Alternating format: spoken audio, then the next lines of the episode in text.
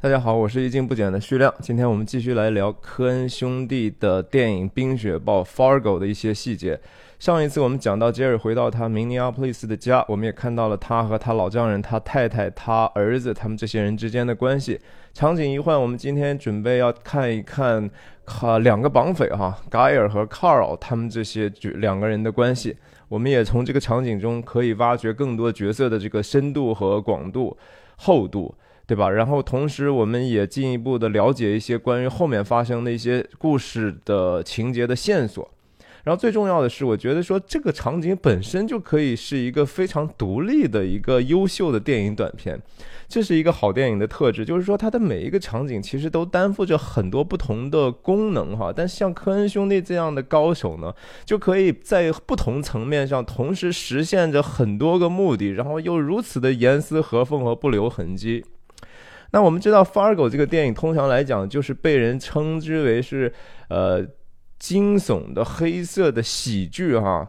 科恩兄弟的喜剧元素呢，我认为主要说体现在这些角色身上呢，有一种我们普通人，我们每一个人哈可以能够识别的，甚至有时候能够共情的一些愚蠢和邪恶哈，就是因为他们他们那个行为本身虽然说是非常的反常，非常的。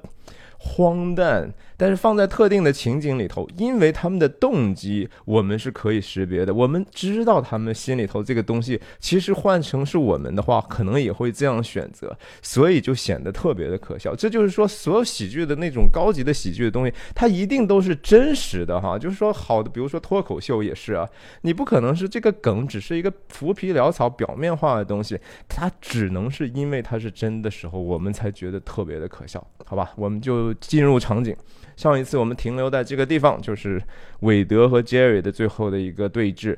然后场景一换啊，我们看到这个伴随着一个特效的声音哈，我们就直接直切到了外景。然后我们看到这个镜头摆放是一个纵向的运动的摆放，所以强调了本身车辆的这个运动。这个这个呃车牌子本身也是有一点一一些细节的哈，我们可以注意到这是一个经经过精心设计的，呃和剧情有关的一个车牌。然后整个的这个色调再次提醒我们，影片的这个冰天雪地哈，也就是时空的这个是在冬天的美国的中西部的一个场景。这样的一个场景呢，是也是整整影片整个的一个基调，就是一个灰色哈，就是一个呃象征着人性中既非全善也非全恶的这样的一种始终出现人的这种内心的这种人性的幽暗。然后同时，也也通过这样的一个快速运动呢，提醒我们，就是说，我们就不过是匆匆过客哈。我觉得说，最终是，呃，很多事情是稍纵即逝的这样的一个感觉。那很多的这种选择，其实也在人的一念间哈。就是说，在影片的大部分的情况，就是说，在灰色之中。呃，象征着，比如说人的这种 sinful nature 哈，我们基督徒讲就是一种罪性的一种属性，就是说我们常常是倾向于犯罪的那样的一个倾向。一旦出现红色的时候啊，这就是出现鲜血的时候，就是说这个 sinful nature 本身外化出来成为一个 crime。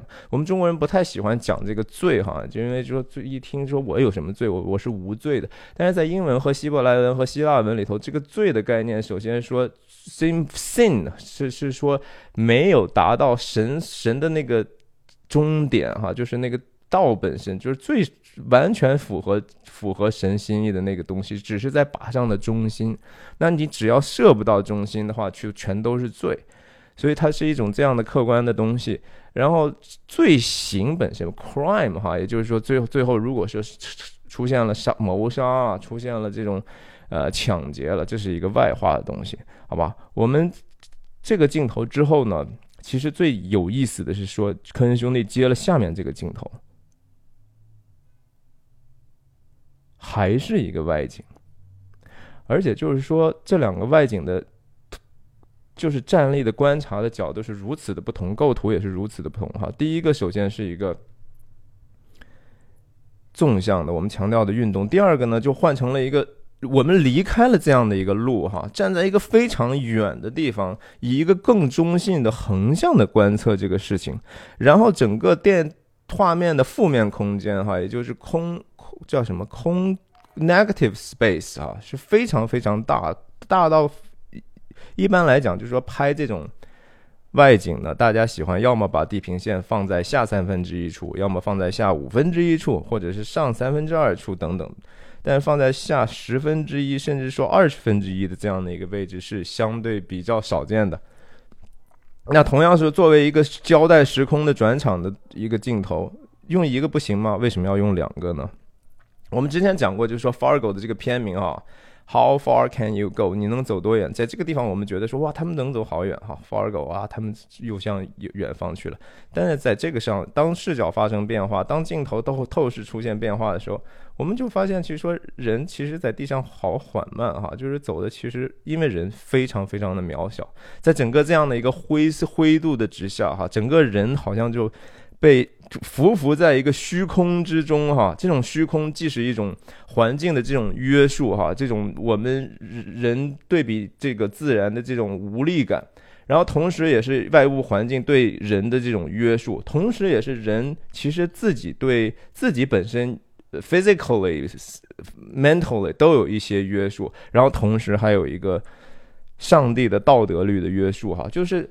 呃，这这一个镜头更强调的是是这方面的信息，就是更像是一个呃孙悟空没有办法跳脱如来佛掌手掌心的这种感觉哈。你你你能走远吗？第一个感觉哇，我可以走很远。第二个好像你走了半天，你也没有走多远哈，你也走不了太远。所以说是，我觉得当一个镜头可以交代的时候，科恩兄弟用了两个镜头的时候哈，不得不多让我想到这些。那整个我今天分享的这个场景一共是十三个镜头啊，前两个镜头是相当于是外景的，算是空镜头一样。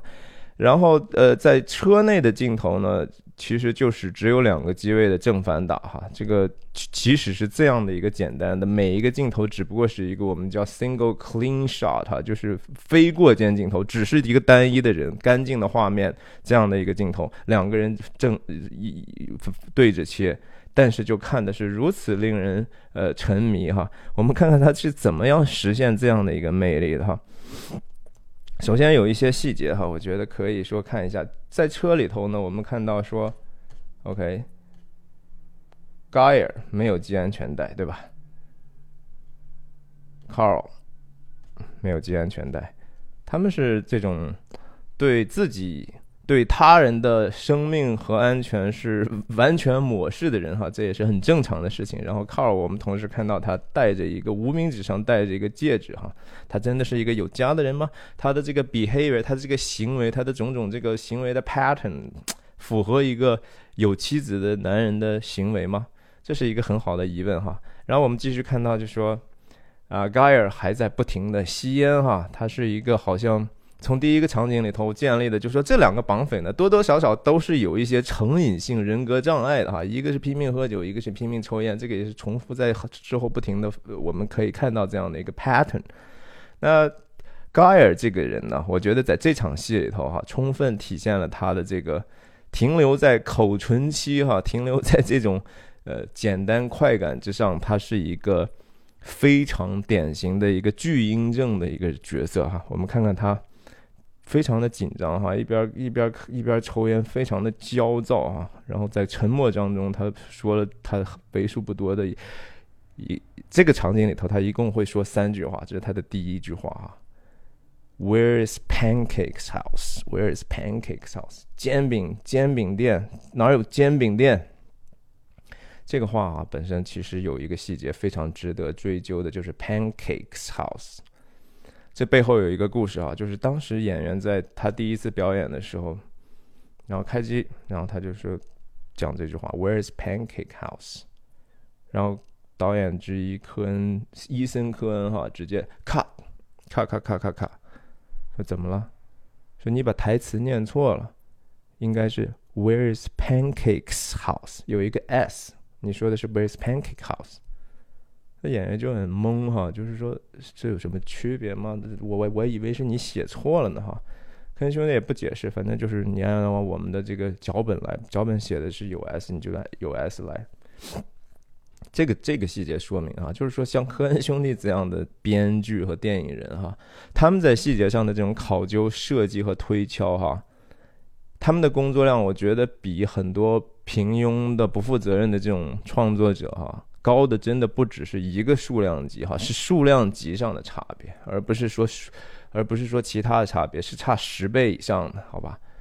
所以当当这个这这个细节主要是说，第一，我觉得哈，为了说烘托这个盖尔这个角色的这种在文法语这种语法上的这种。粗鄙哈，这是一种很没有文化的表现。说白了就是，那另一方面呢，也是在强调，就是说这个角色对这个煎饼本身的一种低级的痴迷哈，这是一种巨婴的表现。就是 pancake 是一种碳水化合物哈，吃的时候就说美国人就是浇上一些枫糖浆嘛。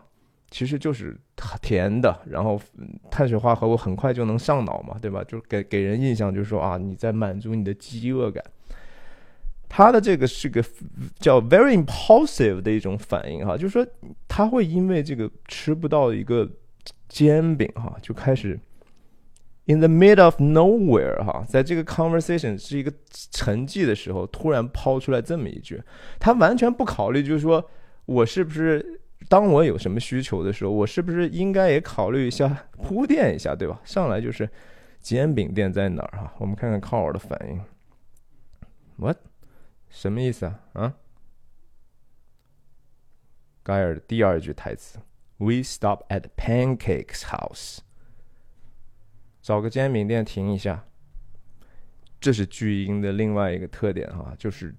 当需求出现的时候，他是得得到立刻的、完全的满足，而且当这种他提出来要求的时候，永远都不是以一个协商的方式提出的，而是一种命令式的哈。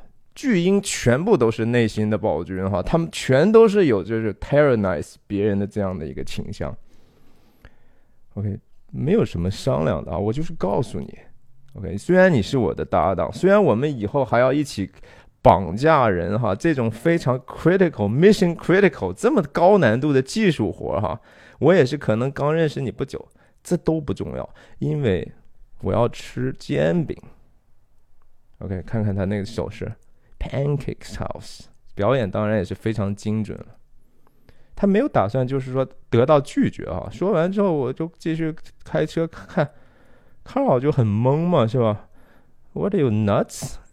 你你有病吗？你对吧？咱们早晨刚吃了 pancake，早餐吃的煎饼吗？意思怎么搞的？还要吃煎饼吗？难道？然后他开始建议了。我们看到这个反应镜头切到，就是说这个镜头有意思哈。你看看，就是说当我们画这种斗牛的时候，不是都是那牛出的气是那个样子的哈。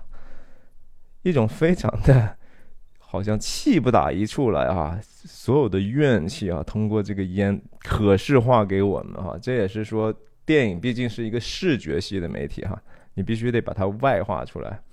所以说，这个非常 dramatic，也非常合理的，既强调他的这个成瘾性人格障碍哈，同时也是个巨婴啊，生气了，对吧？嗯，看一眼。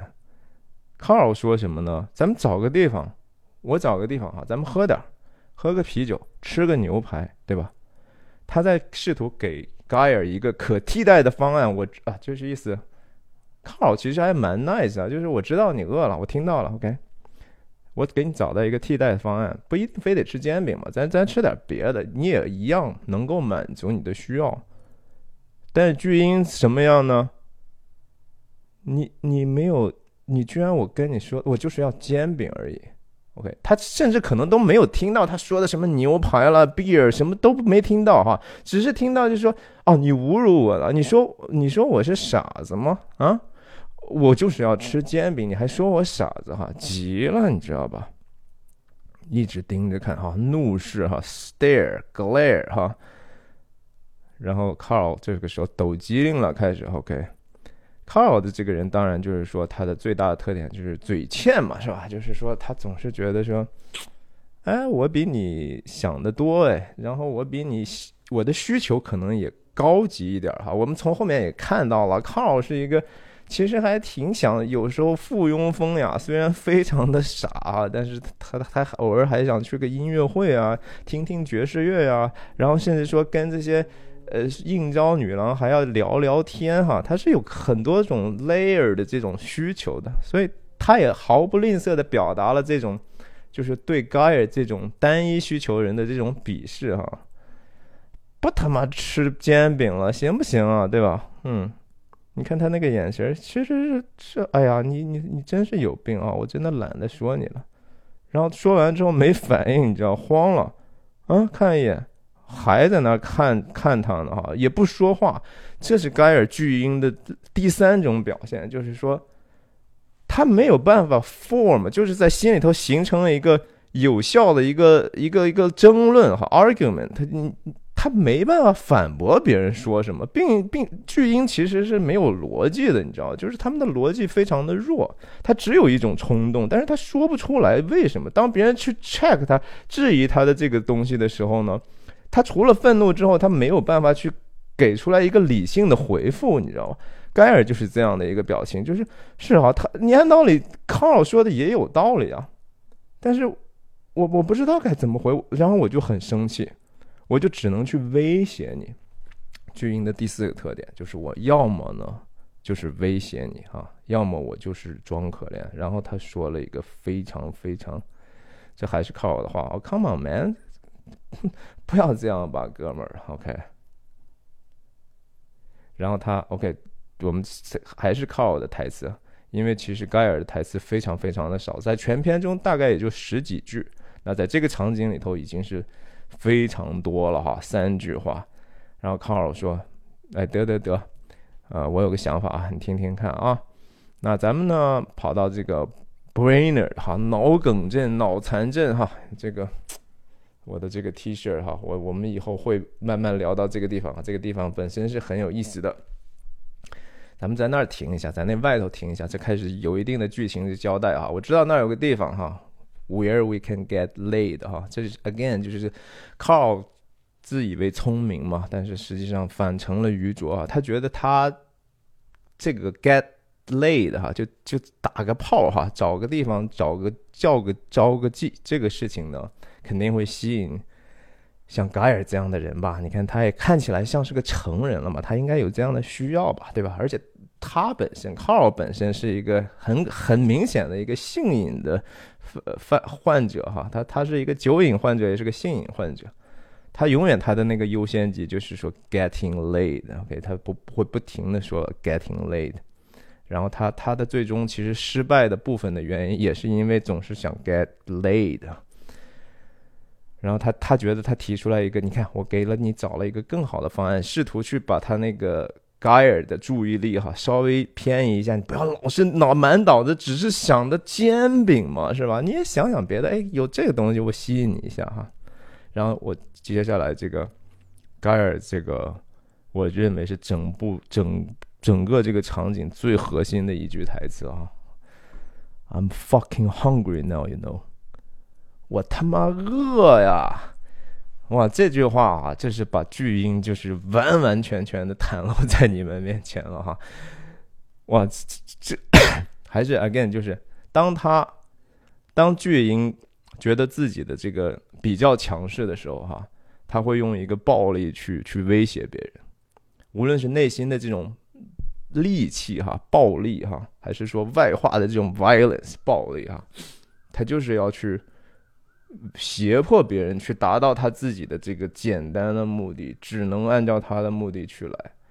那要么呢，就是说，当他觉得说自己力量可能是处于劣势的时候，或者是在这个争论的时候处于劣势的时候，就装可怜哈。我觉得这个台词两者皆有哈。I'm fucking hungry now, you know，我饿呀哈你。他的眼神是威胁，但是他的语言呢是一个请求式的东西哈。啊，你看他的这个手势，嗯，其实你觉得他是 tough 呢，还是虚弱呢？两者都有哈。他不是 tough，这个东西就是说他很暴力，但同时他非常的 weak，这是一个虚弱的男人的表现哈。虚弱的男人都是不道德的哈，这是一句哲学家说过的话，我们以后有机会可以说一说。然后靠吓死了是吧？怎么就能想到我给你提供了一个这么好的一个替代方案，你可以吃，而且我还给你找个打个炮的机会嘛？啊，怎么你就不领情呢？还说了一个 fucking hungry now，you know？然后 yeah yeah yeah，OK，oh Jesus 啊，天哪，你 I'm saying OK，然后他继续要。说我我听到了，听到 again，我听到你的需要了哈，你要吃煎饼吗？行，咱们停到一个吃煎饼的地方，你吃完煎饼，然后还是不忘哈，then we will get laid，然后我们再去打个炮，好不好？again，就是这是他的优先级，而且他觉得说我给你的这个，首先还有一个暗示就是，高尔，你怎么就想的脑子里头就这么一点点东西吗？我。你能不能再有点其他的追求了哈？但其实这个整个的这个张力的这种构筑哈，对之后他们两个最后能够一段越来越关系糟糕，越来越互相怨恨。Carl 当然是觉得盖尔是又蠢哈，然后又又又霸凌他。那盖尔呢又觉得说你这个卡尔呢又自以为聪明，然后嘴这么欠。然后你又是我找你来干这个活的哈，你你是处处的不顺服我，按道理是你老板嘛，对不对？OK，然后现在按道理盖尔他达到自己目的了嘛，对吧？卡尔都跟你说了，吃煎饼行，咱就吃煎饼。但是你看他的这个眼神，OK，他知道他会赢。巨婴经常的时候就是说他是被环境惯坏的哈，他知道自己肯定能赢。不管是什么手段吧，反正我也比较强壮，我也比较，反正他赢了，OK，看他怎么看他一眼，看他一眼，有没有说，哦，哪怕是 OK，笑一笑，谢谢你是吧？谢谢你考虑我的感受，No，没有的，不会的，就是看的你就是说。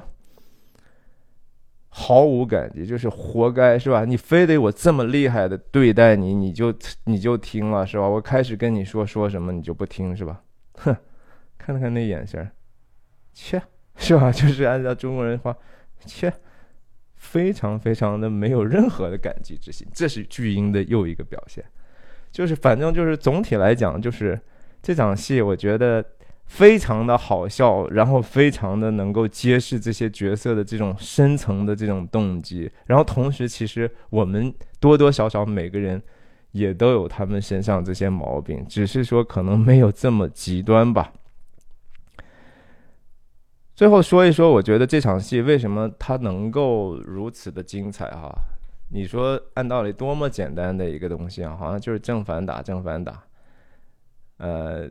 但是就是我觉得很是因为剪辑吧，我觉得首先当然是导演，导演是对他这些演员的这种指导是非常非常精确。但是真正能让这部戏的这种 灵魂出来哈，我觉得是因为科恩兄弟自己的剪辑。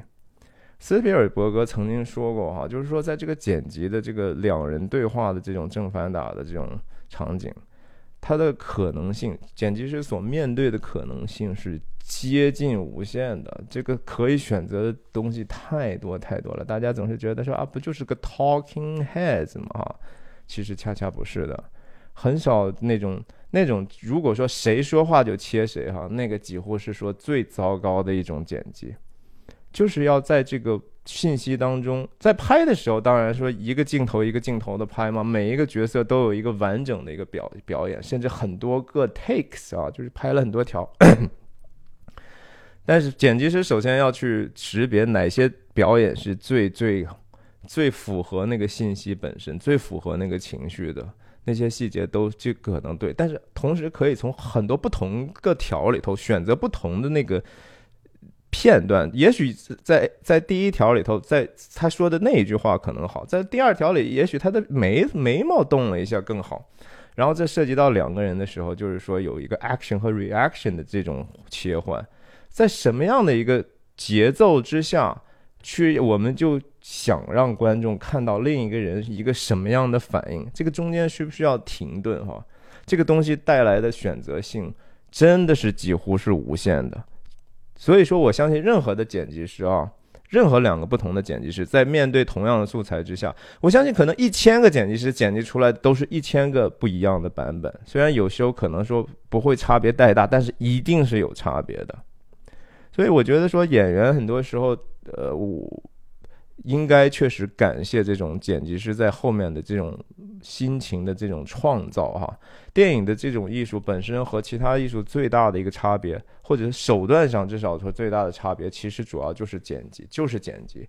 剪辑是电影艺术最独特的一个东西。你想想其他的，比如说摄影、雕塑、绘画，呃，电影里头。